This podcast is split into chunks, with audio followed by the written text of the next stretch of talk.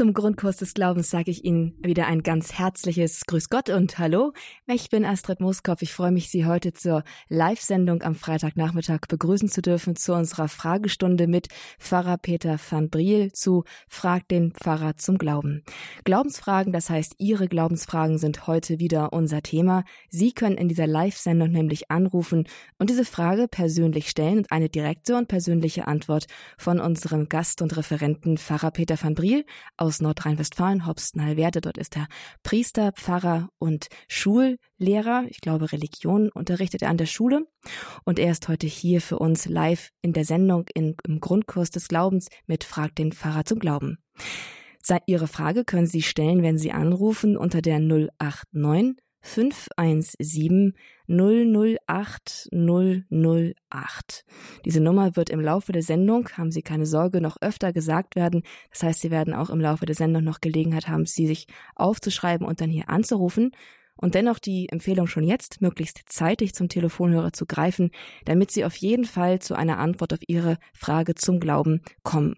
089 517 008 008. Wir freuen uns schon sehr auf Ihre Fragen, die immer stets sehr spannend, sehr interessant und auch sehr vielschichtig sind.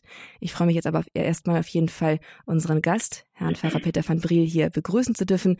Grüß Gott, Herr Pfarrer, schön, dass Sie auch heute wieder mit dabei sind. Ja, guten Tag, grüß Gott, moin. Hallo.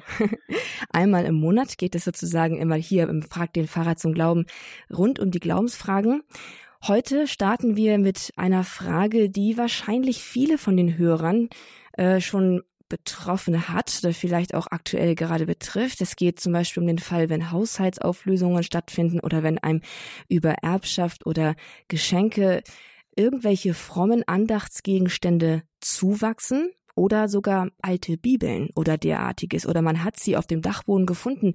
Diese derartige Dinge, was tut man mit denen, wenn man, wenn sie einfach zu viele sind und man einfach keine Verwendung dafür hat? Herr Pfarrer, was macht man mit solchen Andachtsgegenständen? Man kann sie ja nicht einfach in den grünen Sack werfen oder in den blauen oder in den gelben. Irgendwie ist das ein bisschen pietätlos. Was würden Sie sagen, kann man in einem solchen Fall zum Beispiel mit einer alten Bibel, um mit dem Beispiel anzufangen, machen? Ja, also grundsätzlich gilt natürlich das, was für alle anderen Gegenstände auch geht, äh, dass man sich fragt, ob es noch eine andere Verwendung gibt, ob man sie verschenken kann, ob es äh, irgendwo einen Ort gibt, wo sie vielleicht weiterverwertet wird, also im Fall einer Bibel, zum Beispiel Antiquariat, vor allem dann, wenn es sich um äh, wertvollere ältere Bibeln handelt. Aber es kommt ja immer wieder der Punkt, wo man sagt, also das äh, hat zwar für mich als religiöses, äh, als religiöser Gegenstand eine Bedeutung, hat aber keinen kunsthistorischen, keinen materiellen Wert. Äh, die werde ich auch nicht mehr los. Ähm, dann äh, äh, gibt man sie normalerweise dann einem Pfarrer, einem Priester, der auch nichts anderes macht, als sie äh, vielleicht seinem Kamin oder wenn er vielleicht so eine Art von Feuerstelle sonst noch hat, sie zu verbrennen. Das könnte man auch selber machen ähm, und das ist auch durchaus möglich, äh, weil man möchte sie ungern in den Müll geben, denn das wäre tatsächlich etwas pietätslos. Aber man möchte sie auch ungern selber verbrennen, denn Bücherverbrennung und auch gerade vielleicht sogar eine öffentliche Bibelverbrennung ähm, ist ja auch irgendwie nach außen hin so ein Zeichen, ähm, äh, dass man dieses Buch und mit diesem Buch dann auch diesen Glauben irgendwie missachtet. Da hat man also schon natürliche Hemmschwelle für und deswegen ähm, hat der Priester normalerweise dann die Aufgabe, dafür zu sorgen, dass äh, geweihte Gegenstände ähm, auf diese Art und Weise, wenn es eben geht, dem Feuer übergeben werden.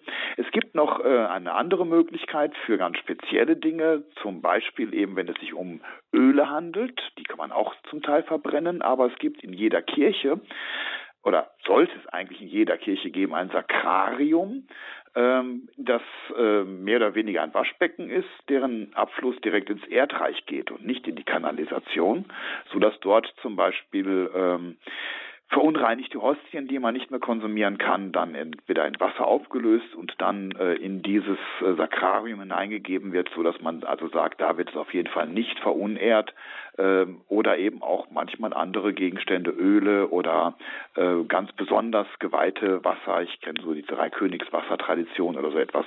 Das kann man da auch mit äh, auch dann ins Sakrarium unter Umständen geben. Okay, dann haben wir also den Fall, man äh, brennbares und flüssiges kann man auf diese Weise würdig entsorgen. Was ist denn aber mit Gegenständen, die zum Beispiel aus Plastik sind? Ich kann mir sehr gut vorstellen, dass es Haushaltsauflösungen gibt, wo zum Beispiel in rauen Mengen so Plastikfluss zu Fluss, diese im Dunkeln leuchtenden äh, Rosenkränze sich zum Beispiel auch finden. Was macht man mit, mit sowas? Möglicherweise sogar geweiht an einer Gebetsstätte oder einem Marienerscheinungsort? Ja, vielleicht an dieser Stelle eben ganz kurz nochmal, ich habe das irgendwann schon mal erwähnt, ein Unterschied zwischen gesegnet und geweiht. Also äh, wenn wir, also wir benutzen das Wort nicht immer ganz trennscharf. Manchmal nennen wir geweihte Gegenstände auch gesegnet. Aber eigentlich ist mit gesegnet gemeint, dass wir einen ganz normalen Alltagsgegenstand segnen für seinen alltäglichen Zweck. Das klassische Beispiel ist, dass wir Fahrzeugsegnung machen. Die werden anschließend auch nicht zum Papamobil oder nur für die Verleichnungsprozession, sondern damit fahren wir ganz normal durch die Gegend. Äh, da soll dann aber der Schutz Gottes drauf liegen. Äh, so wie wir auch manchmal Menschen segnen, äh, das darf ja nicht nur der Priester in der Kirche, sondern auch die Eltern können ihre Kinder segnen oder die Ehepaare gegenseitig. Geweiht heißt, ich nehme etwas aus dem alltäglichen Bereich heraus und es soll jetzt für den liturgischen oder für das Gebetsleben eine eine besondere Aufgabe haben. So werden eben dann Messgewänder geweiht, Kelche, liturgische Gegenstände. Und dazu gehört dann unter Umständen eben auch dass man Rosenkränze weiht. Die sollen eben nicht mehr als Perlenkette, als Schmuckstück dienen, sondern äh, Dienst im Gebet verrichten. Aber zurück auf die Frage, wenn es nicht verbrannt werden kann äh, und äh, auch nicht ins Sakrarium gegeben werden kann, was macht man damit? Ja, man gibt es zu dem Priester und der steht dann vor dem Problem. Ähm, er soll äh, das dann, wenn es eben geht, so entsorgen. Letztlich geht es nicht anders. Es muss irgendwie entsorgt werden, dass eine Verunehrung weiter ausgeschlossen wird. Und wenn es Metallgegenstände sind oder so, dann hat er wirklich manchmal das Problem und muss es unter Umständen äh, von Hand äh, zerschneiden, auflösen oder äh, schreddern oder was weiß ich, um anschließend zu sagen, so, jetzt ist es kein, äh, hat es keine Ähnlichkeit mehr mit diesem geweihten Gegenstand, jetzt kann ich es ganz normal in den Abfall geben, jetzt wird es nicht mehr wenn es von irgendjemand gefunden wird, als Entehrung wahrgenommen. Letztlich muss der Gegenstand einfach nur so aufgelöst werden, ähm, dass man ihn als geweihten Gegenstand nicht mehr erkennt. Ah, okay, das ist eigentlich, das ist ähm, gut zum Verständnis. Also es geht irgendwie darum, der weiteren Verunehrung der eigenen und der weiteren durch andere oder auch nur deren Anschein der Verunehrung vorzubeugen. Das ist sehr, sehr hilfreich. Ja, danke, Herr Pfarrer van Briel. Das ist auf jeden Fall, also ich, ich weiß auf, hier, auf jeden Fall aus, eigen, aus der eigenen Familie, dass solche Fälle durchaus vorkamen und man etwas ratlos davor stand und nicht ganz genau wusste, was tun wir denn jetzt mit diesen ganzen Sachen. Genau, und das ist dann aber wirklich hilfreich und ich nehme mal an, dass auch viele unserer Hörer damit in irgendeiner Form mal konfrontiert gewesen sind oder wie gesagt eben auch gerade sind. Danke, vielen, vielen Dank. Ja, ich möchte vielleicht noch eine ja. Idee noch nachschieben, denn es gibt äh, zumindest in meinem Bekanntenkreis äh, zumindest eine Person, eine ältere Person, die diese Gegenstände ansammelt, bei sich im Keller oder im Dachboden, weiß ich gar nicht, und in die Mission gibt. Also viele Priester, die aus äh, Missionsgebieten nach Deutschland kommen und hier bei uns dann irgendwo tätig sind, wissen davon oder denen wird das gesagt und können dann für äh, ihre ähm, äh, Gläubigen zu Hause dann dorthin gehen, manchmal auch liturgische Gegenstände, manchmal auch sogar Messkleidung mitnehmen. Das heißt, vielleicht gibt es auch in, äh, in der Umgebung bei denjenigen, die diese Frage haben, jemand, der so etwas sammelt und weitergibt. Oder vielleicht kommt jemand auf den Gedanken und sagt, ich habe noch eine Garage über, ich fange damit jetzt an. Und äh, wenn es dann eben Priester gibt, die das für sich zu Hause gut gebrauchen können, die sind dann bei mir herzlich eingeladen. Das wäre auch eine schöne Idee. Ja, wirklich. Und Sie bringen mich da, Sie bringen eine Erinnerung dabei an die Oberfläche. Nämlich erst kürzlich waren ja bei uns bei Radio Horeb acht Programmdirektoren aus Afrika und wir hatten dann äh, erst eine, eine Spende von äh, liturgischen Gewändern bekommen und die konnten wir dann weitergeben und die haben sich sehr darüber gefreut und das ist wirklich eine schöne Idee, das vielleicht auch dann auf diesem Wege, wenn es dann ein geeigneter Gegenstand ist, so zu lösen. Ja, super mhm. cool. Tolle Ideen. Dankeschön, Herr Pfarrer van Briel. Und jetzt, liebe Zuhörer, ist wirklich die Reihe an ihn, denn das ist jetzt keine Stunde, wo Pfarrer van Briel und ich uns hier allein unterhalten im Grundkurs des Glaubens. Es ist kein Interview, sondern es ist Ihre Fragestunde. Sie dürfen hier Fragen zum Glauben stellen und sind ganz herzlich eingeladen anzurufen und einfach sich mit Ihrer Frage einzubringen und ins Gespräch mit Pfarrer van Briel zu kommen. Fragt den Pfarrer zum Glauben heißt unsere Sendung, Name ist Programm und die Telefonnummer dazu ist wie folgt 089 517 008 008. 089 517 008 008. Und prompt ruft auch gleich der erste Hörer an. Ich weiß gerade gar nicht, wer das ist. Grüß Gott, hallo, mit wem bin ich verbunden? Hallo? Hallo? Grüß Gott. Ja, hier ist Rita Maria Hoffmann. Hallo. Ich habe gerade jetzt eingeschaltet und hörte, dass es so um äh, geweihte Gegenstände geht, die man nicht mehr gebraucht. Also ich habe zum Beispiel, ich bin auch schon alt, 89, ähm, ich habe so viele Rosenkränze, die, die bei mir so, äh, sagen wir mal, nicht rumliegen direkt, aber in, in so gesammelt werden. Ich habe immer von Wallfahrten so, äh, welche mitgebracht und wollte die dann weitergeben, aber da bin ich nicht zugekommen. Und jetzt liegen die bei mir. Und ja, wenn ich jetzt mal sterbe und da wollte ich die vorher schon irgendwie, äh, ja, ich will jetzt nicht sagen entsorgt, aber äh, wie kann ich, äh, kann ich die jetzt auch, ich wohne sogar in der Nähe von Vater, von äh, Pfarrer van Briel in äh, Tecklenburg. Ähm, da könnte ich sie ihm vielleicht bringen, oder? Also Sie können sie natürlich bringen. Tecklenburg ist wirklich äh, hier um die Ecke. Ich glaube, das sind keine 30, 40 Kilometer. Noch nicht mal, ja. Mhm. Ja, ähm, Also, da fahre ich aus der hin. Da sind sie ja direkt, nicht? Mhm, ja, aber ähm, was natürlich noch ein bisschen schöner ist, ist, wenn Sie, äh, obwohl Sie schon ein gesegnetes Alter haben, noch die Zeit nutzen und sagen, komm, jetzt verschenke ich den, jetzt gebe ich den dem einen und dem anderen und vielleicht kann der nichts mit anfangen, gibt es aber wieder jemand weiter. Und selbst wenn der vielleicht dann nicht gebetet wird, ist es für viele Menschen ein schönes Zeichen zu sagen, und ich habe den Rosenkranz geschenkt bekommen, ganz unvermittelt. Ich stand in der Supermarktschlange und da hat sich jemand umgedreht. Und das war für mich ein Zeichen. Also Sie können dadurch auch noch zum Zeichen für andere werden, indem Sie einfach mal mutig vieles von dem weitergeben, was Sie haben.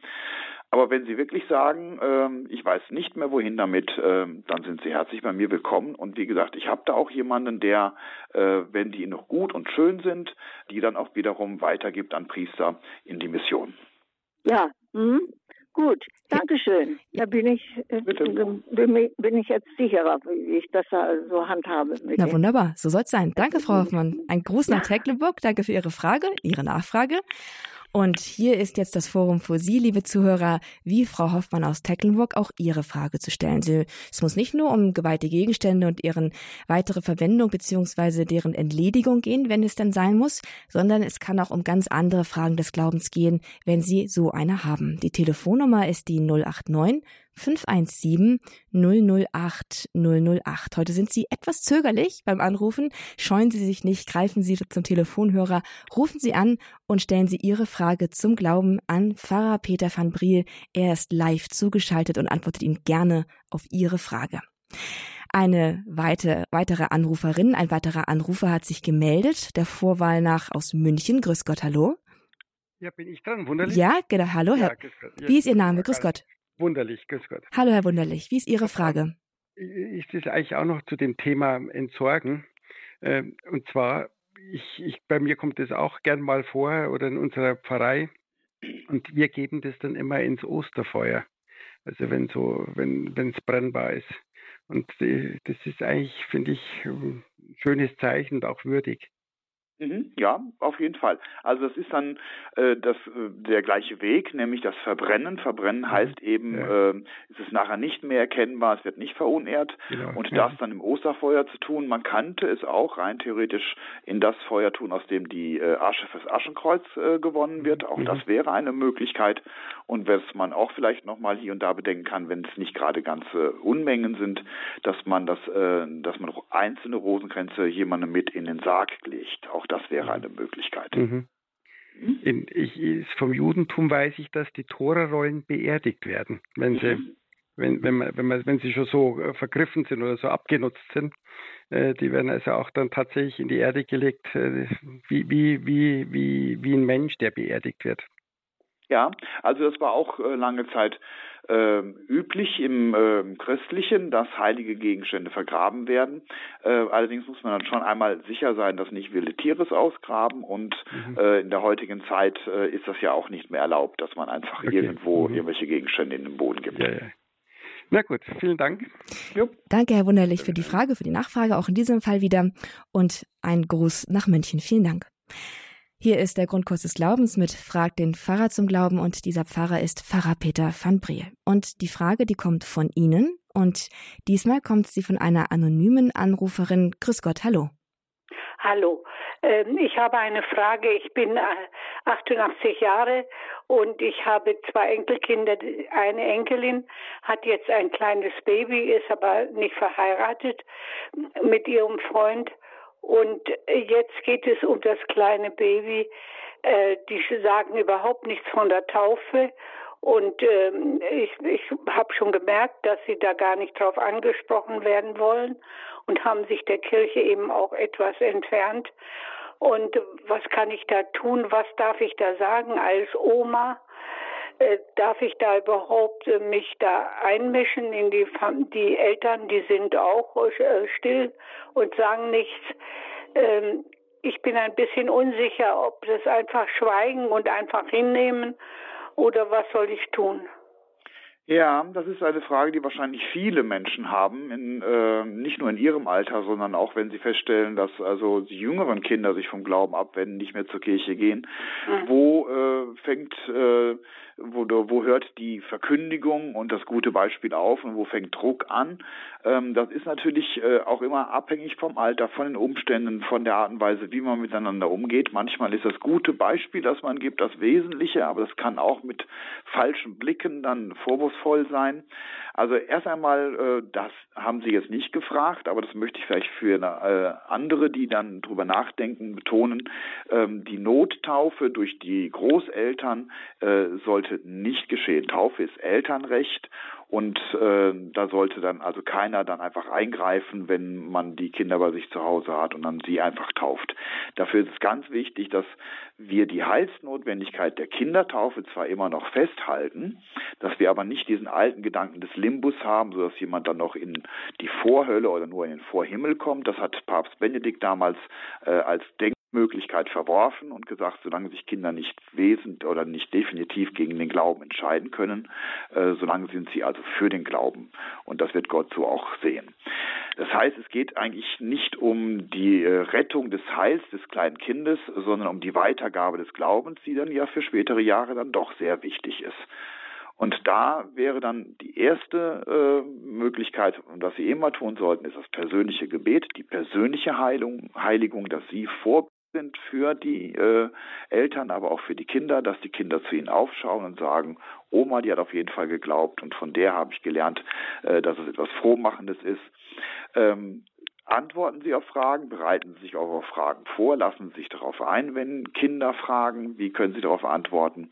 Und vielleicht können Sie auch hier und da mal persönlich nachfragen, ob Sie vielleicht dem Kind mal was erzählen können, mit in die Kirche gehen, ob Sie denen vielleicht mal einen Rosenkranz beibringen oder mit in den Gottesdienst nehmen, ähm, sodass äh, vielleicht die Eltern ja ganz froh sind, dass dann die Oma dann doch den Glauben weitergibt, auch wenn sie selber das nicht können oder vielleicht auch äh, einfach nur äh, den Gedanken daran verloren haben und gar nicht auf die Idee gekommen sind.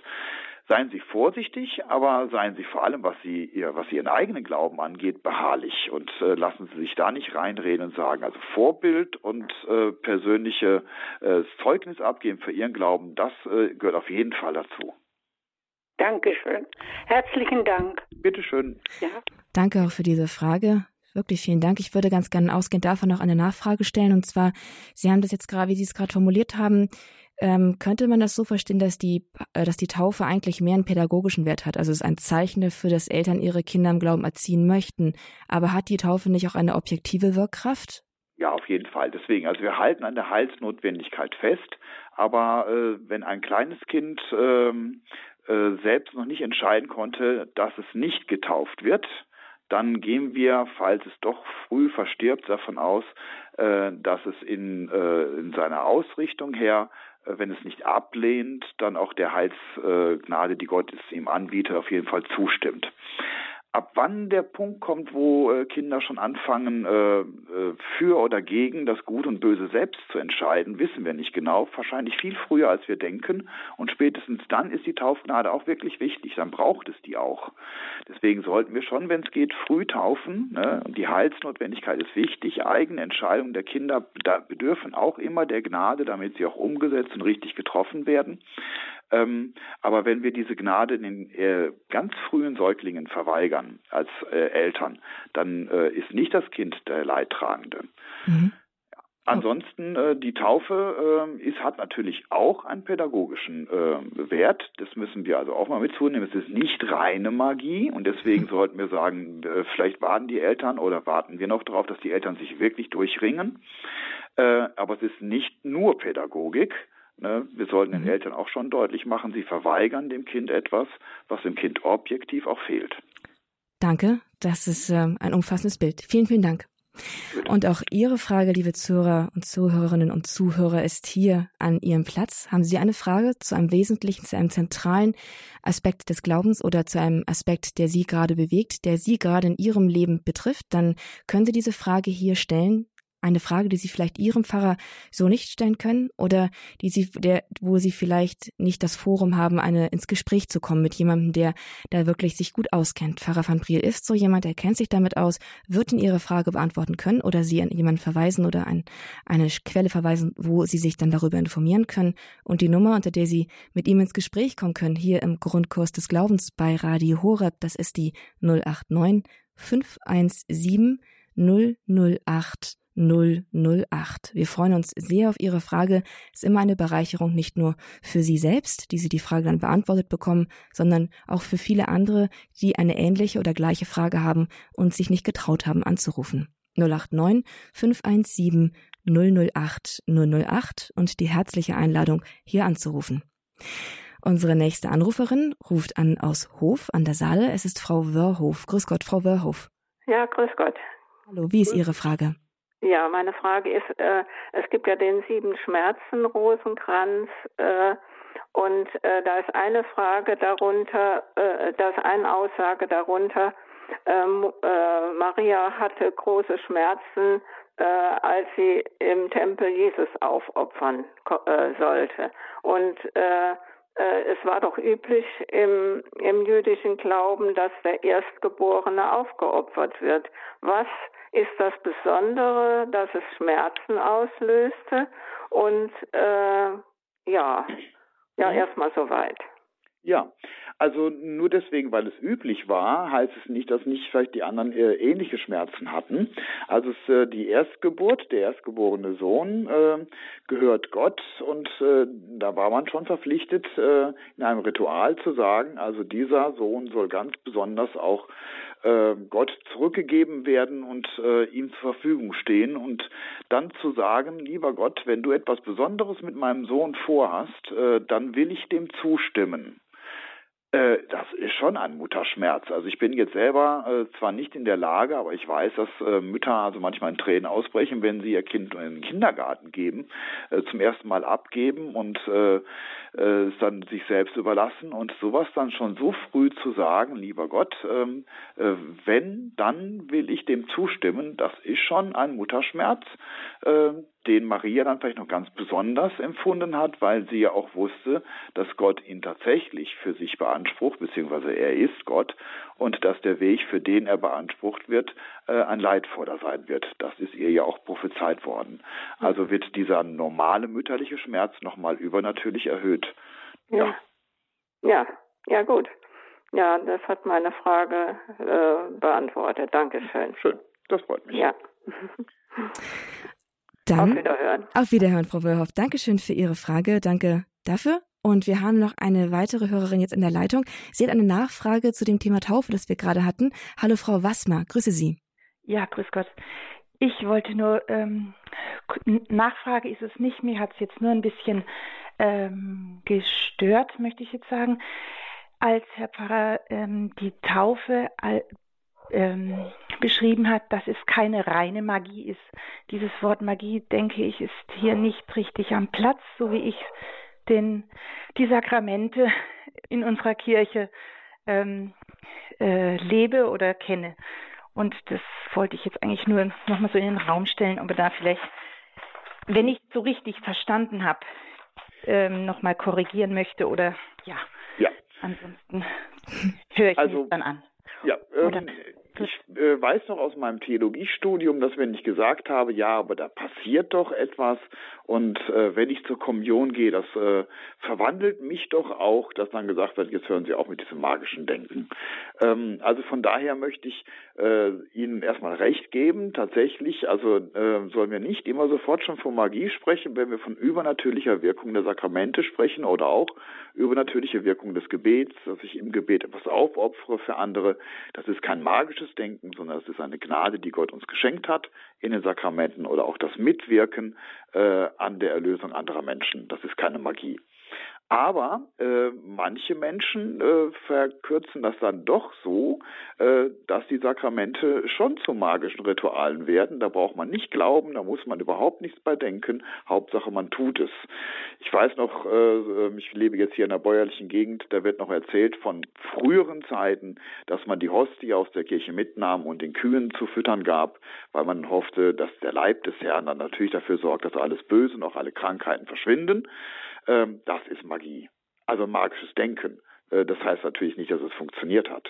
Und wenn ich sage, mein Kind kommt in die Hölle, ich muss es jetzt eben, oder mein Enkelkind, ich muss es taufen, es wird zwar nicht religiös erzogen, es kriegt da nie was von mit, aber Hauptsache die Taufe, äh, das ist dann die Reduzierung des Sakramentes äh, auf einen magischen Rest.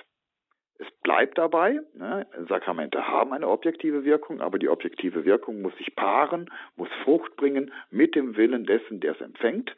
Das ist beim kleinen Kind schon wahrscheinlich viel früher, als wir glauben, ne, aber es geht nicht, ohne dass es äh, vom Empfänger, und in diesem Fall äh, brauchen wir die Eltern, damit das kleine Kind das auch wirklich innerlich annimmt, äh, dann auch äh, Frucht bringen kann. Frau Wassmer, ist damit Ihre Frage oder Ihre Fragestellung beantwortet? Ist das sind Sie zufrieden? Äh, nein, aber ich, ich werde noch weitergehen. Im, äh, nicht ganz, aber ich denke, das kann ich jetzt nicht so gut formulieren. Mhm. Dieses Beispiel mit den Kühen, da könnte mir jetzt wieder ein neues Wort mit Sakrileg hineinkommen, aber das möchte ich jetzt dann mhm. doch nicht so am Telefon, weil okay. da fehlt mir meine. Ich, ich denke nicht, ich denke nicht, dass Herr Pfarrer van Briel da jetzt irgendwie, der hat das wahrscheinlich nur als Beispiel angeführt, um zu zeigen, wie magisches Denken aussehen kann, die bloße Wirksamkeit von Gegenständen ohne eine Form von ja Wille und Anteilnahme des menschlichen Willens und der Freiheit an diesem Wirken in gewisser Weise. Habe ich das richtig verstanden, Herr Pfarrer? Ja, ja, ja. Also es wird magisch dann, wenn es so reduziert wird, dann wird es auch zum Sakrileg. Das stimmt. Mhm. Also haben Sie ganz recht, Frau Wassmer, haben Sie da ein, eine richtige Assoziation gehabt. Danke auf jeden Fall, dass Sie das nochmal in den Raum gestellt haben, denn wenn Sie das gestört hat, dann wird es, oder wenn Ihnen das aufgefallen ist, dann wird dann auch, werden auch andere sich vielleicht gefragt haben, was damit jetzt wohl gemeint sein, gewesen, sein, gewesen sein könnte. Danke also dafür, danke, dass Sie angerufen haben. Und damit auch eine ganz herzliche Ermutigung an alle anderen, die jetzt hier zuhören, wenn Sie eine Frage zum Glauben haben, die Ihnen auf der Seele brennt, und es gilt hier, es gibt keine dumme Frage, dann rufen Sie gerne an. In der noch verbleibenden halben Stunde, etwas weniger als das, können Sie noch eine Frage an Herrn Pfarrer van Briel hier im Grundkurs des Glaubens bei Radio Horeb stellen. Ich sage Ihnen noch einmal die Telefonnummer. Es ist die 089 517 008 008. Wir sind hier im Gespräch miteinander und Sie können auch gerne noch einmal nachfragen. Es ist kein, es ist ein, vielleicht auch eine Art Ping-Pong-Spiel, das Sie gerne hier mit dem Pfarrer auch dann machen können, wenn Sie nochmal auch dann nachfragen können, wenn Sie eine Erklärung nicht ganz verstehen. All das ist hier möglich im Grundkurs des Glaubens und dazu ist er da. Also herzliche Einladung, hier anzurufen. Ein weiterer Anruf kommt aus Zell am Main. Grüß Gott, mit wem sind wir verbunden? Hallo? Hallo, ich möchte anonym bleiben. Grüß Gott, hallo. Ja, dann stellen Sie gerne Ihre Frage anonym. Ja, ich habe eine Mutter Gottes bekommen, äh, verlor das, die ist aber aus Plastik. Und die ist und, äh, mir jetzt kaputt gegangen. Was kann ich damit machen? Ähm, also Sie können erstmal selbst äh, auch das tun, was ansonsten äh, der Priester getan hat, vor allem dann, wenn es sich gar nicht um einen äh, gesegneten oder geweihten Gegenstand handelt. Das heißt, Sie schneiden sie klein und äh, geben sie in den entsprechenden Müll, äh, so dass man gar nicht sehen kann, was es mal gewesen ist, wenn es so eine Plastikfigur ist.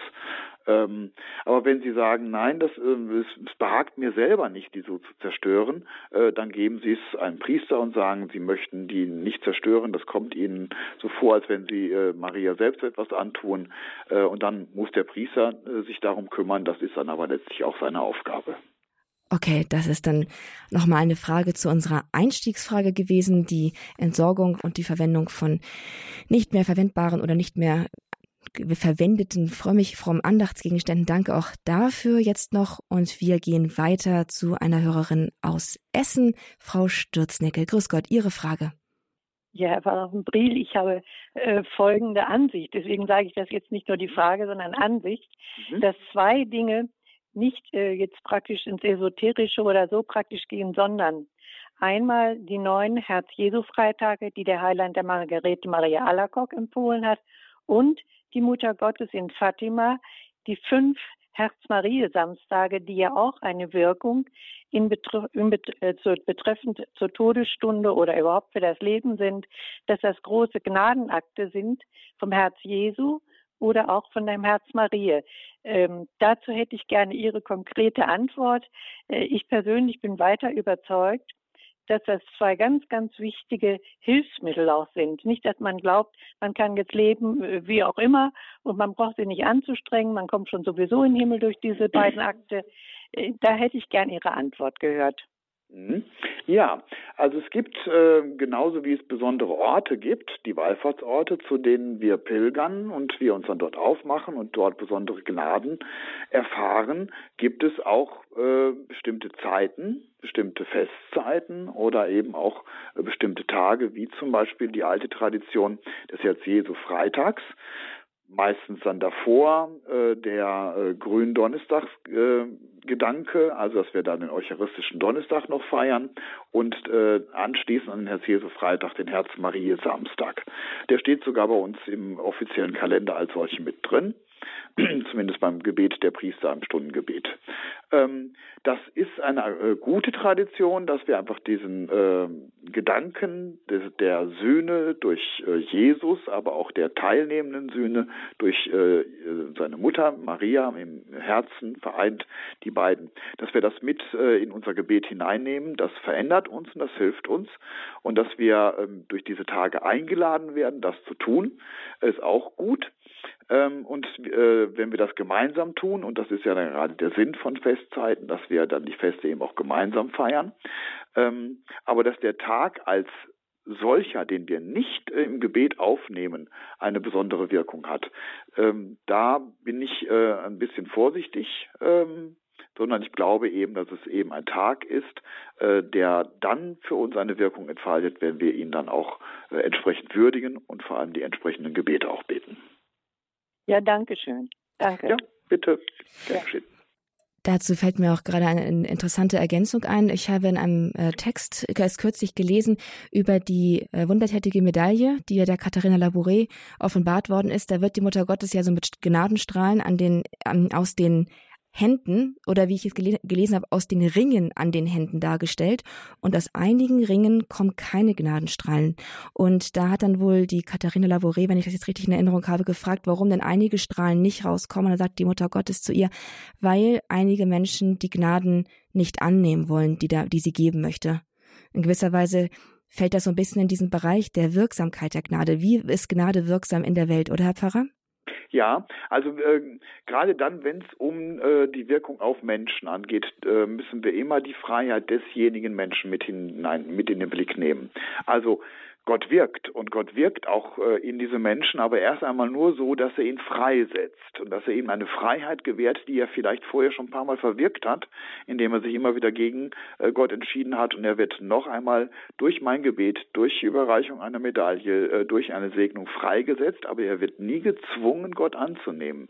Diese Freiheit bleibt ihm. Mhm.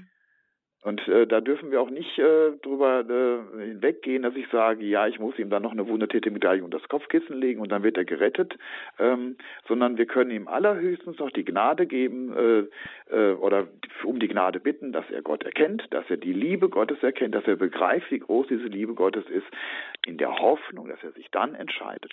Und dass der Herr ihm durch Gebet um Bekehrung, also wenn Menschen, wenn das ganze Klöster um die Bekehrung von Menschen beten, dass der Herr sie einfach immer wieder in Situationen führt, wo das einfach dann mal wieder angeboten wird, dass genau. er das irgendwann ja. die Augen sich öffnen. Mhm. Ja, wunderbar. Ähm, Ja, vielen, vielen Dank nochmal dafür jetzt. Und dann kommen wir zu unserem nächsten Anrufer, nachdem ich Ihnen, liebe Zuhörer, noch einmal die Nummer gesagt habe. Denn ich freue mich, dass jetzt hier so nach und nach so die Anrufe hereintröpfeln, also dann auch mit einer gewissen Beständigkeit. Rufen Sie aber gerne noch weiter an. Wir haben noch ein wenig Zeit und die Gelegenheit, mit einem Priester so persönlich und direkt ins Gespräch zu kommen, hat man nicht so alle Tage eben nur alle Monate hier im Grundkurs des Glaubens. Also nutzen Sie die Gelegenheit unter der 089 517 008 008. Das ist ein Service des Grundkurses des Glaubens bei Radio Horeb mit Pfarrer Peter van Briel hier von 14 bis 15 Uhr einmal im Monat und so auch heute. Schön, wenn Sie anrufen. Wir freuen uns auf Ihre Frage. Und so auch jetzt auf die Frage von Herrn Peter Förch. Grüß Gott, Herr Förch. Grüß Gott, hier ist Förch Negesheim. Ich hätte die Frage, ich bin sehr aktiv in Bayern Digital, in der Vernetzung. Und ich frage immer wieder bei Pfarrern und so wo nach, ob nicht das Netzwerk der Kirche auch in der Digitalisierung etwas unterstützen kann. Und Ihre Frage ist, ob das möglich sei. Ja, was man tut, ob man jetzt immer früher hat, man ist halt der Bundeskanzler mit dem Rosenkranz in die Verhandlungen gegangen. Man hat die Woche in Radio Horeb gehört, dass man auf dem Berg irgendwo das Zeichen mit dem Jesus, äh, wie hieß es, äh, diese Kanonen äh, zu nochmal was, wo man halt oft den Krieg auch mit abgewendet hat oder viele Dinge. Ähm, warum, wo kann man da das Netzwerk von Radio Horeb einzusetzen, um das nicht zu überlassen? Äh, ja, das ist eine Frage jetzt im Grunde an Radio Horeb, beziehungsweise es gibt ja nicht das kirchliche Netzwerk, ne, wo es also die Kirche jetzt eingeschlossen ist und von mir aus auch mit verschiedenen Webseiten äh, ausgeschmücktes Netzwerk hat, sondern das sind ja alles äh, einzelne. Pfarrgemeinden haben eigene digitale Sachen und äh, Radio Horeb ist eine Initiative, muss man vielleicht auch nochmal betonen, eine mhm. Privatinitiative, nicht von der offiziellen Kirche, kriegt auch keine Gelder davon. Und dann gibt es noch andere Bereiche und ähm, wenn man sagt, wie kann man das jetzt einbinden, äh, dann ist die Frage eigentlich äh, an jede Stelle selber, wie, wie kann man Radio Horeb einbinden, wie kann man katholisch.de, wie kann man Catnet, wie kann man äh, all die verschiedenen anderen äh, Initiativen einbinden und da muss man sich um jede einzelne bemühen. Aber es ist vielleicht auch gar nicht mal so falsch, dass es äh, so viele verschiedene mit äh, eigenem Gepräge auch selbstständige Seiten gibt. Äh, das macht letztlich auch die Buntheit des katholischen Glaubens und auch den Reichtum aus und äh, bewahrt uns auch vor der Gefahr, dass wir alle durch äh, einen gemeinsamen äh, oder durch einen von einer Person getroffene Fehlentscheidungen durch alle in die Irre gehen, sondern wir sind alles denkende und glaubende Menschen und vom Geist äh, betreute. Und von daher ist es eigentlich ganz gut, dass wir so verschieden sind. Wohl wahr. Und äh, wenn Sie aber dennoch den Ruf verspüren sollten, da eine, eine Einbindung insgesamt noch irgendwie zu machen, ich meine, dann beten Sie am besten vielleicht auch ein Gebetsanliegen, dann vielleicht, dass sich da auch Wege für Sie öffnen. Bei Radio Horeb können Sie ja, wenn Sie eine konkrete Idee haben, sich gerne mal bei unserem Hörerservice melden. Der wird Sie dann auch gerne weiterleiten. Die Nummer finden Sie bei uns auf der Internetseite und da können Sie sich dann gerne mal informieren. Danke auf jeden Fall für diese Anfrage. Ist auf jeden Fall auch wichtig, ist auch eine Frage zum Glauben, eine praktische Glaubensfrage. Und jetzt kommen wir weiter zu einer nächsten Anruferin, Frau Menke aus der Nähe von Bremen. Grüß Gott, Frau Menke. Ja, guten Tag. Ja, Guten Ihre Tag. Frage. Ja, also meine Frage geht um die Definition von Gebet. Also ich habe das bisher immer so verstanden. Gebet ist das Gespräch mit Gott. Ähm, jetzt stoße ich mich manchmal dran, wenn jemand sagt, ich bete zu Maria oder ich bete zu den Heiligen. Also ich habe kein Problem damit, Maria oder die Heiligen als Fürbitterin anzusprechen, sagen, bitte betet dafür. Aber zu sagen, ich bete zu Maria, weil ich immer so die Definition hatte, Gebet ist das Gespräch mit Gott. Und Maria und die Heiligen sind ja nicht Gott, sondern ich kann sie um Fürbitte anrufen. Aber da bin ich mir eben nicht sicher. Und das ist jetzt meine Frage. Mhm. Ja, also es gibt äh, eine Formulierung, die wirklich nur für Gott äh, vorgesehen ist und reserviert ist. Und da müssen wir auch aufpassen. Das ist die Anbetung. Also Anbetung sollten wir auf jeden Fall äh, ähm, immer nur dann das Wort benennen, wenn wir uns äh, an Gott wenden. Wir beten niemals Heilige oder auch Maria oder auch unsere Verstorbenen an. Mhm. Ähm, und äh, äh, Gebet ist dann in dem Sinne jetzt äh, ein allgemeines Gespräch, Ähm, das kann mit Gott, das kann aber auch mit den Heiligen sein. Ich kann mich mit den Heiligen unterhalten, genauso wie ich ja ähm, meine verstorbene äh, Mutter oder meine verstorbene Ehefrau oder Ehemann äh, dann auch immer wieder mal um Rat bitte und sage, was meinst du denn, was würdest du denn jetzt an dieser Stelle tun? Und äh, wir gehen davon aus, dass es äh, wenn Gott so will, auch Antworten gibt. Und dann ist es ganz gut, äh, dass wir eben nicht nur sagen, bitte du bei Gott für mich, sondern dass wir wirklich sagen, und hier, lieber Antonius oder lieber Florian oder liebe Maria, ähm, jetzt seid ihr mal bei mir, was meint ihr, soll ich das so machen, was für einen Ratschlag gibst du mir als äh, göttliche Mutter? Äh, das ist durchaus möglich. Also das Gebet bezieht sich nicht nur auf Gott. Genau. Also, also ich hatte das jetzt immer so verstanden, weil ich würde jetzt auch nicht auf die Idee kommen. Also ich, ich glaube, dass man in Kontakt treten kann, mhm. aber so wie ich zu einem Menschen, da würde ich ja auch, wenn ich mit einem Menschen reden würde, würde ich ja auch sagen, du bitte bete für mich, du leg mal ein Wort ein oder so. Und so würde ich das mit den verstorbenen Heiligen oder Angehörigen auch so halten. Aber da hätte ich eine Scheu davor zu sagen, ähm, ich bete jetzt zu denen, ich bete zu meiner Mutter oder ähm, zu Maria oder den Heiligen, weil äh, für mich sind sie ja nicht Gott.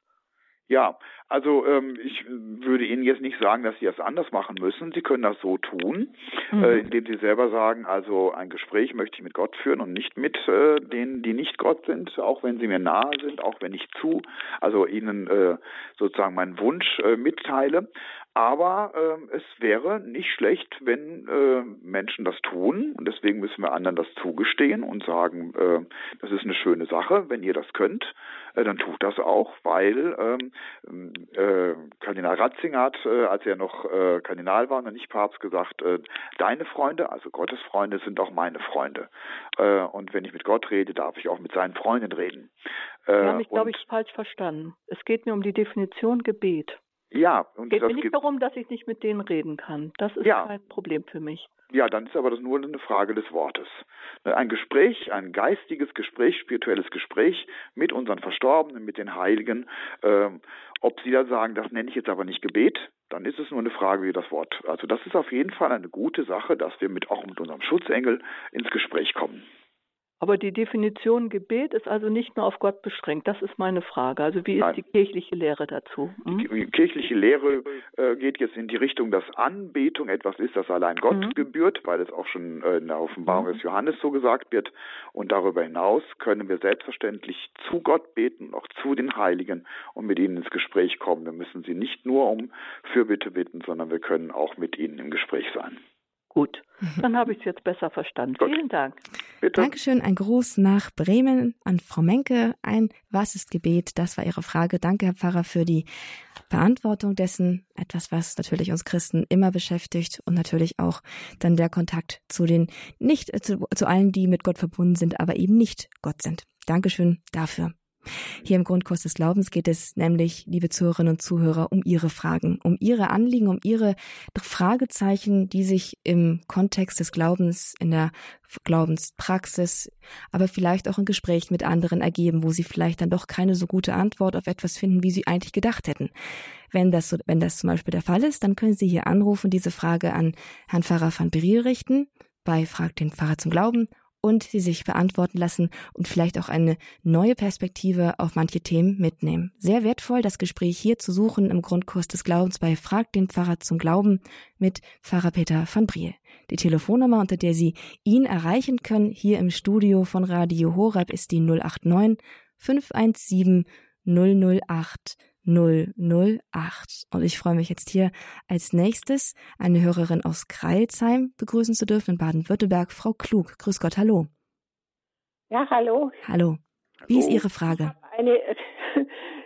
Ich habe eine, ich ich glaube, eine besondere Frage, die mich aber schon sehr lang beschäftigt. Und zwar handelt es sich, wenn ein Mensch stirbt, dann trennt sich doch die Seele vom Leib. Der Leib mhm. stirbt und die Seele lebt weiter. Mhm. Jetzt ist die Frage, was ist die Seele? Beinhaltet die noch mein Gedächtnis, meinen Intellekt, ist da der freie Wille noch vorhanden? Weil es heißt immer, wenn man in den Himmel kommt, kann man sich mit seinen Nachbarn oder mit seinen Freunden oder Eltern unterhalten. Also da muss doch noch ein Gedächtnis da sein oder äh, ich verstehe das nicht ganz. Wie ist das? Was ist die Seele dann nach meinem Tod? Mhm. Also es ist eine sehr gute Frage, weil äh, sie ähm, auch die moderne äh, Hirnforschung oder Biologie mit berührt. Ne? Wo sind unsere Gedächtnisse eigentlich abgespeichert? In der Seele oder im Leib? Auch zum Beispiel unsere Fähigkeiten. Wir haben ja, dass wir manchmal, wenn wir ähm, eine Störung äh, in der Stoffwechselfunktion des Gehirns oder auch manchmal eine Verletzung haben, dass das Gehirn verletzt ist, dass wir dann bestimmte Tätigkeiten nicht mehr ausüben, dass wir bestimmte Worte nicht mehr finden oder vielleicht unter Umständen ähm, dann auch gelähmt äh, oder äh, richtig beeinträchtigt sind. Daraus könnte man schließen, aha, dann ist also der Zugriff aufs Gedächtnis etwas, was im Gehirn sitzt. Da würde ich allerdings sagen, nein, das, äh, ich würde schon das grundlegende Gedächtnis äh, in der Seele festmachen. Ähm, nur wenn die äh, Seele sich dann eben nicht mehr mitteilen kann, weil im Gehirn sozusagen Schnittstellen äh, nicht mehr vorhanden sind, äh, dann können wir auch äh, darauf nicht zugreifen. Aber das ist eine offene Frage und vor allem, wenn es jetzt um die Frage, wie äh, so eingeübte Tätigkeiten wie Klavierspielen oder wie Fingerfertigkeiten wie Häkeln oder sowas, ähm, da gibt es keine ganz offizielle Lehre. Aber auf Ihre Frage kann ich auf jeden Fall sagen, der freie Wille, die Identität und zur Identität gehört eben auch die Erinnerung an das, äh, was ich getan habe, was meine Entscheidungen gewesen sind. Die gehen mit dem Leib nicht verloren, die sind verankert in der Seele. Wir brauchen auch die Seele, um überhaupt an freien Willen denken zu können. Also alles, was wirklich entscheidend ist für unsere äh, Identität, das ist in der Seele verwurzelt. Und wir bekommen ja am Schluss auch ein Leib wieder. Das ist ja das äh, Wesen der Auferstehung. Und spätestens dann brauchen wir die Frage uns auch gar nicht mehr stellen. Ja, und was ist mit dem Wissen, dass sich äh, intelligente Menschen wie Professoren oder Doktoren angeeignet haben? Ist das dann noch vorhanden? Ja, also ob das Wissen bis ins Detail äh, alles in der Seele vorhanden ist und ob die sich dann äh, also an jede äh, chemische Formel erinnern und so weiter, ähm, da will ich mich jetzt gar nicht so sehr festlegen. Äh, aber das grundlegende Wissen, die grundlegende Entscheidung, auf jeden Fall jede moralische Entscheidung, die ist vorhanden. Ich persönlich, das ist aber jetzt muss ich unterscheiden zwischen katholischer Lehre und meiner persönlichen Ansicht, ich gehe davon aus, dass auch dieses Spezialwissen noch da ist, dass wir uns im Himmel auch noch darüber unterhalten können, wie war das denn jetzt mit dem äh, mit der Entstehung des Lebens oder wie war das mit der chemischen Formel. Manchmal warten wir auf die Antwort, die ich ein Leben lang nicht bekomme und sage, im Himmel werde ich es dann wissen. Und das kann ich mir auch gut vorstellen. Mhm. Ja, so habe ich mir das auch gedacht, aber ich habe trotzdem jetzt immer gefragt, wie ist es und deswegen habe ich bei Ihnen jetzt einmal die Frage bestellt und bin jetzt bestätigt worden in dem, was ich auch für mich herausgefunden habe. Hm, gut, dann sind wir uns beide schon mal einig. äh, wie gesagt, das ist nicht ganz sicher, ob das wirklich die katholische Lehre ist. Darüber gibt es so viel, ich weiß keine feste Definition. Aber ich hoffe es.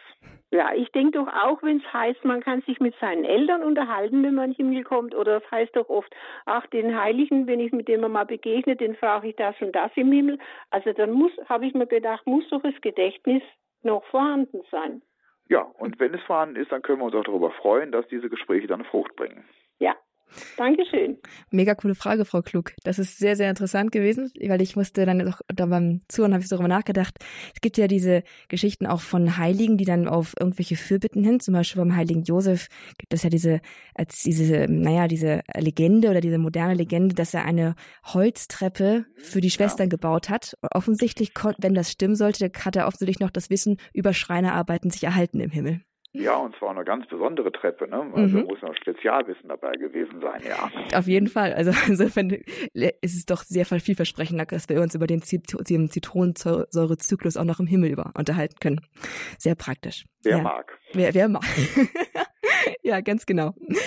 Frau Klug, nochmal herzlichen Dank für diese Frage. Und jetzt kommen wir zu einer weiteren Hörerin, die angerufen hat aus Ettlingen. Frau Weber, es ist jetzt Ihre, Ihr Forum. Sie dürfen Ihre Frage stellen. Grüß Gott. Ja, guten Tag. Hier ist Weber. Ich habe eine Frage, die mich schon lang beschäftigt, und zwar äh, die Szene, der Engel besucht Maria in Nazareth.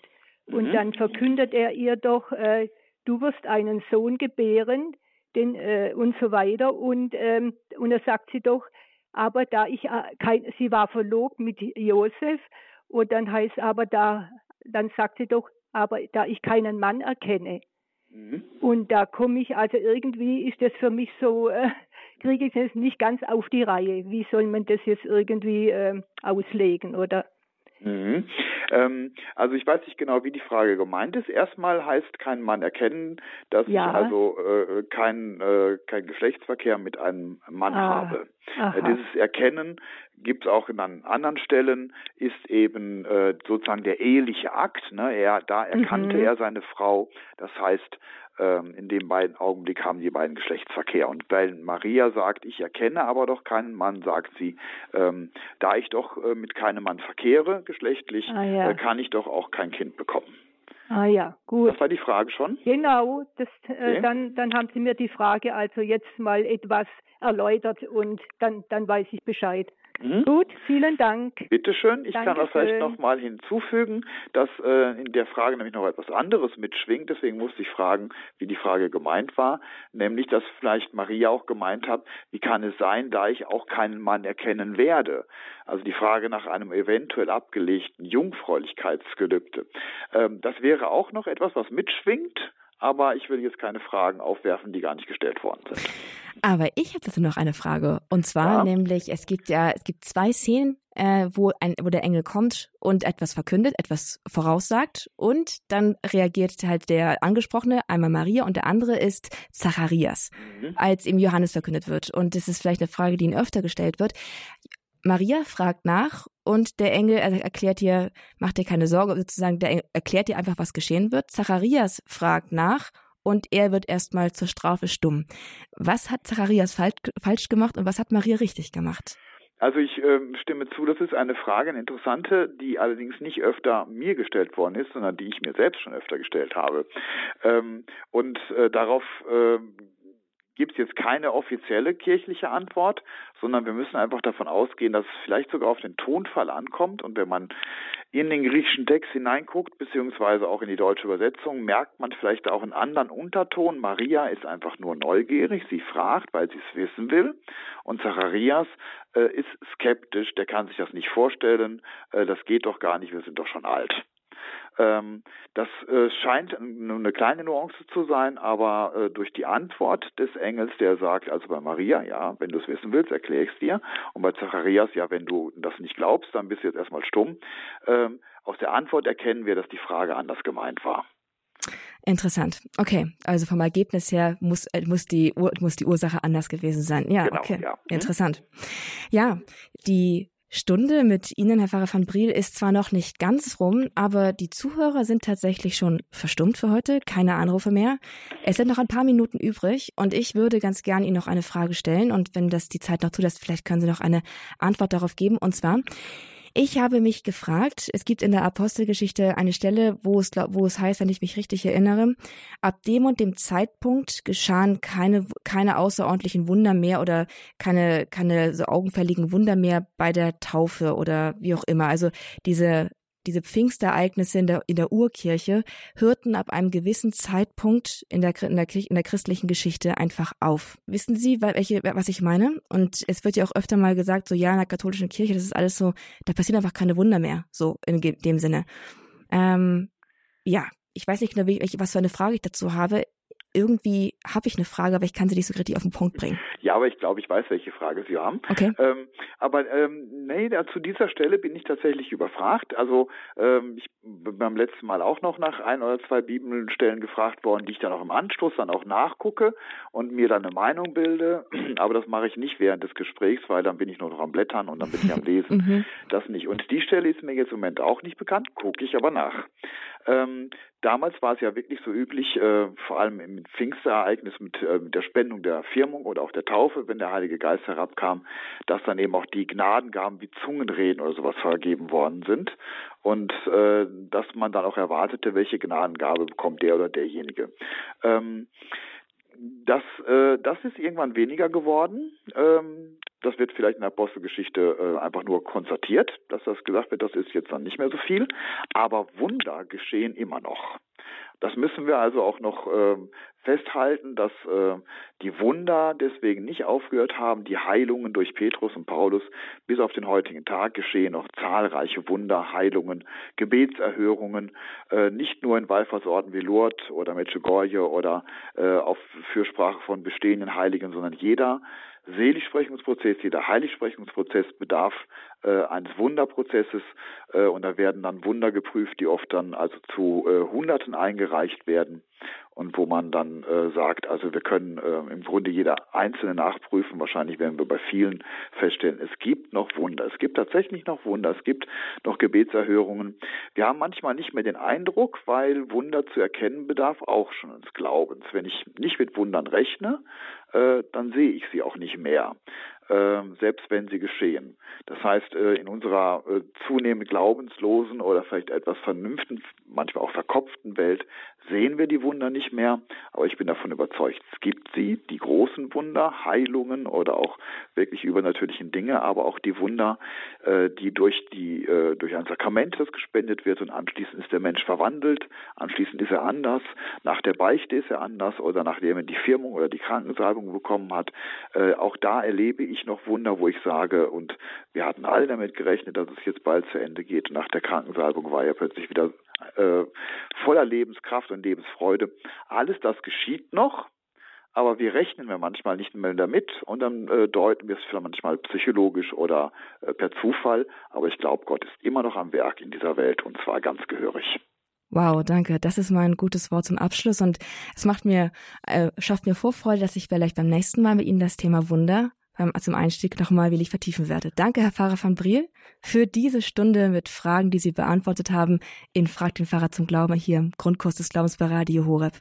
Ja, bitte, gern geschehen. Ich danke auch, dass ich immer wieder eingeladen werde. Ja, seine Freude. Und auch einen herzlichen Dank an Sie, liebe Zuhörer, dass Sie sich hier so eingebracht haben mit Ihren persönlichen und neugierigen Fragen. Zwei ganz wichtige Eigenschaften, um eine spannende Gesprächsrunde zu schaffen. Ganz herzlichen Dank. Herr Pfarrer van Briel, dürfen wir Sie zum Abschluss der Sendung noch um den Segen, der alles abrundet, bitten? Ja, äh, vielleicht noch letzte Bemerkung noch mhm. davor weg. Ähm, ich, wie gesagt, zu Bibelstellen bin ich manchmal nicht sofort äh, präsent, manchmal vielleicht auch für andere Fragen nicht. Wenn Sie möchten, fragen Sie mich ruhig nach. Am besten schreiben Sie mir eine E-Mail. Die Adresse bekommen Sie wahrscheinlich auch über Radio Horeb. Mhm. Äh, und äh, dann nehme ich mir auch die Zeit und dann können Sie nochmal nachfragen, nochmal fragen, bis ich Ihre Frage auch richtig verstanden habe. Das ist mein Versprechen. Ja, und das nehme ich dann jetzt mit in den Segen rein für alle, die ich jetzt schon nicht so richtig verstanden habe, die sich vielleicht ein kleines bisschen fehlverstanden äh, fühlen oder wo ich eine Antwort gegeben habe, die ich vielleicht selbst äh, im Nachhinein anders geben würde, bitte ich um Gottes Segen, dass äh, er dann dafür sorgt, dass sie es dann doch richtig verstehen und dass äh, das, was ich gesagt habe, ihnen dann auch zum Heile dient. Das wünsche ich Ihnen allen. Der Herr sei mit euch. Und mit deinem Geiste auf die Fürsprache der seligen Jungfrau Maria, unserer guten Mutter im Himmel, auf die Fürsprache aller Engel und Heiligen, eurer Namenspatrone und eurer Schutzengel, segne und bewahre und heilige euch der allmächtige und gute Gott, der Vater, der Sohn und der Heilige Geist. Amen. Gelobt sei Jesus Christus. In Ewigkeit. Amen. Einen herzlichen Gruß nach Nordrhein-Westfalen und zu Ihnen, liebe Zuhörerinnen und Zuhörer, kurzer Hinweis noch, diese Sendung ist wie immer auch im Podcast erhältlich auf horeb.org oder als CD, CD zu bestellen bei unserem CD-Dienst. Die Nummer finden Sie auf unserer Internetseite. Und wenn Sie eine Frage nachstellen möchten oder einfach stellen möchten, schreiben Sie auch unserem Hörerservice. diese Nummer finden Sie auch auf der Internetseite. Frage stellen und sie wird dann über den Hörerservice an Pfarrer Peter van Briel weitergeleitet. Für heute verabschiede ich mich von Ihnen. Es war schön, dass Sie heute mit dabei gewesen sind im Grundkurs des Glaubens bei Radio Horeb. Alles Gute, Gottes Segen. Ich bin Astrid Mooskopf.